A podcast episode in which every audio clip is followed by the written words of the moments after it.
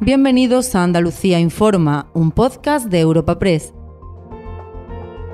Hoy es 31 de octubre y estas son algunas de las informaciones más destacadas en nuestra agencia.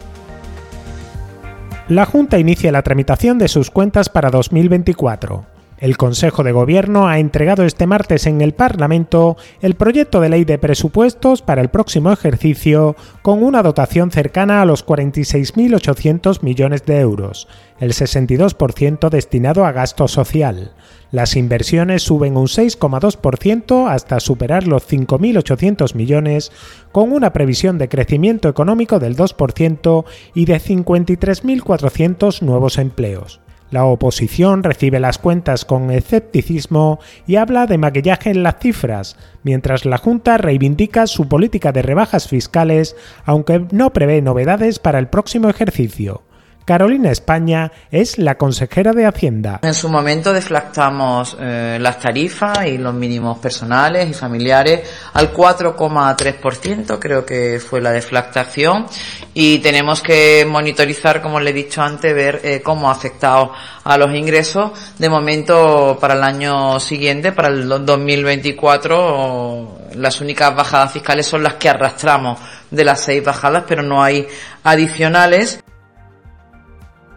La luz verde del Consejo de Gobierno a los presupuestos se produce un día después de la reunión entre el número 3 del PSOE, Santos Cerdán, con Carlas Puigdemont para buscar su apoyo a la investidura de Pedro Sánchez. Mientras desde el socialismo andaluz se guardia silencio sobre esa cita, el presidente de la Junta, Juanma Moreno, ha aprovechado su presencia en Madrid para asistir a la jura de la Constitución por la princesa Leonor para criticar la coincidencia de este acto histórico con la humillación de la foto de los socialistas con un fugado de la justicia. Ya no solamente que el futuro de nuestro país se decida miles de kilómetros por un señor que es prófugo de la justicia, sino además que se permiten chulear al Estado de Derecho, chulear al Partido Socialista y en definitiva faltarnos el respeto a todo. ¿no? Por tanto, a mí me apena mucho, y lo digo así, me apena muchísimo ver un Partido Socialista que ha sido una parte fundamental de la columna vertebral de nuestro país perder su condición de Estado solo y exclusivamente por un sillón y solo exclusivamente por el interés personal del señor Sánchez. Y al cierre, Andalucía también ha estado presente en la cita histórica que ha convertido oficialmente a la princesa Leonor en heredera al trono además de la representación institucional al máximo nivel, con el presidente de la Junta, Juanma Moreno, y el líder de la oposición, el socialista Juan Espadas, el Congreso ha invitado a una joven andaluza de su misma generación, la violonchelista malagueña Laura Ramírez, que ha podido asistir en primera persona a los actos celebrados en las Cortes y en el Palacio Real.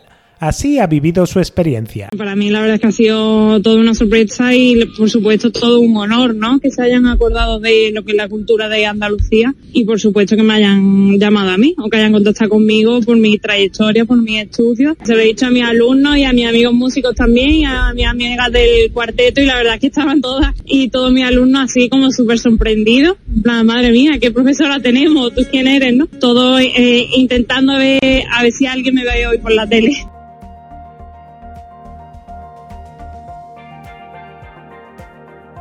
Recuerda que puedes encontrar estas y otras muchas noticias en la sección Andalucía en nuestra web europapress.es.